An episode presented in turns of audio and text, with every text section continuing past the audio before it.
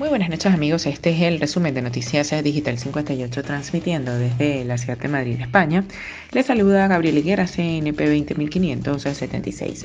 Comenzamos con las informaciones del día de hoy, es que el gobierno propondrá subir un 3,5% el salario de los funcionarios y recortar la jornada a 35 horas el gobierno eh, propondrá eh, a los sindicatos que representan a los funcionarios que el salario de los trabajadores públicos suba un 3,5% de cara al 2023 en un plan a varios años para repartir el coste de la inflación que en agosto marcó un 10,5%.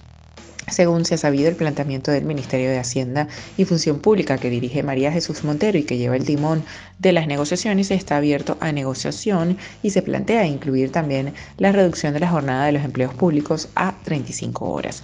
Este miércoles se reúne el gobierno y los sindicatos y esperan consensuar la cifra para incluirla en el proyecto de presupuestos generales del Estado para el año que viene, cuyos últimos flecos ya se están cerrando entre los socios de coalición. A la espera de que se cierre el acuerdo, el Ejecutivo quiere que sea ejemplo para el ámbito privado, donde los sindicatos y patronal han sido incapaces de llegar a un acuerdo sobre la negociación colectiva, la guía para que la representación sindical y las empresas revaloricen después sus respectivos convenios. Cambiando de tema, tenemos que más de 13.700 eh, jóvenes madrileños solicitan el bono alquiler en su primera semana activo. El bono alquiler joven, la ayuda de 250 euros mensuales dirigida a menores de 35 años que tengan arrendado un piso o una habitación, es uno de los temas más comentados entre los jóvenes madrileños. De ello da medida el número de solicitudes que se han recibido en la Comunidad de Madrid para ser uno de los beneficiarios. El gobierno regional activó la semana pasada la convocatoria para solicitar estas subvenciones puestas en marcha y financiadas por el gobierno central. Desde entonces, la Consejería de Medio Ambiente, Vivienda y Agricultura ha recibido más de 13.700 solicitudes.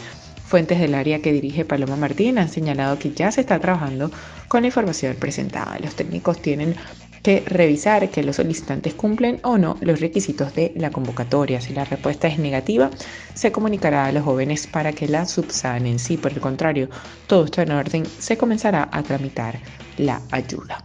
Y ya para finalizar, el PSOE propone desalojar ocupas antes de 48 horas en casos de allanamiento de morada.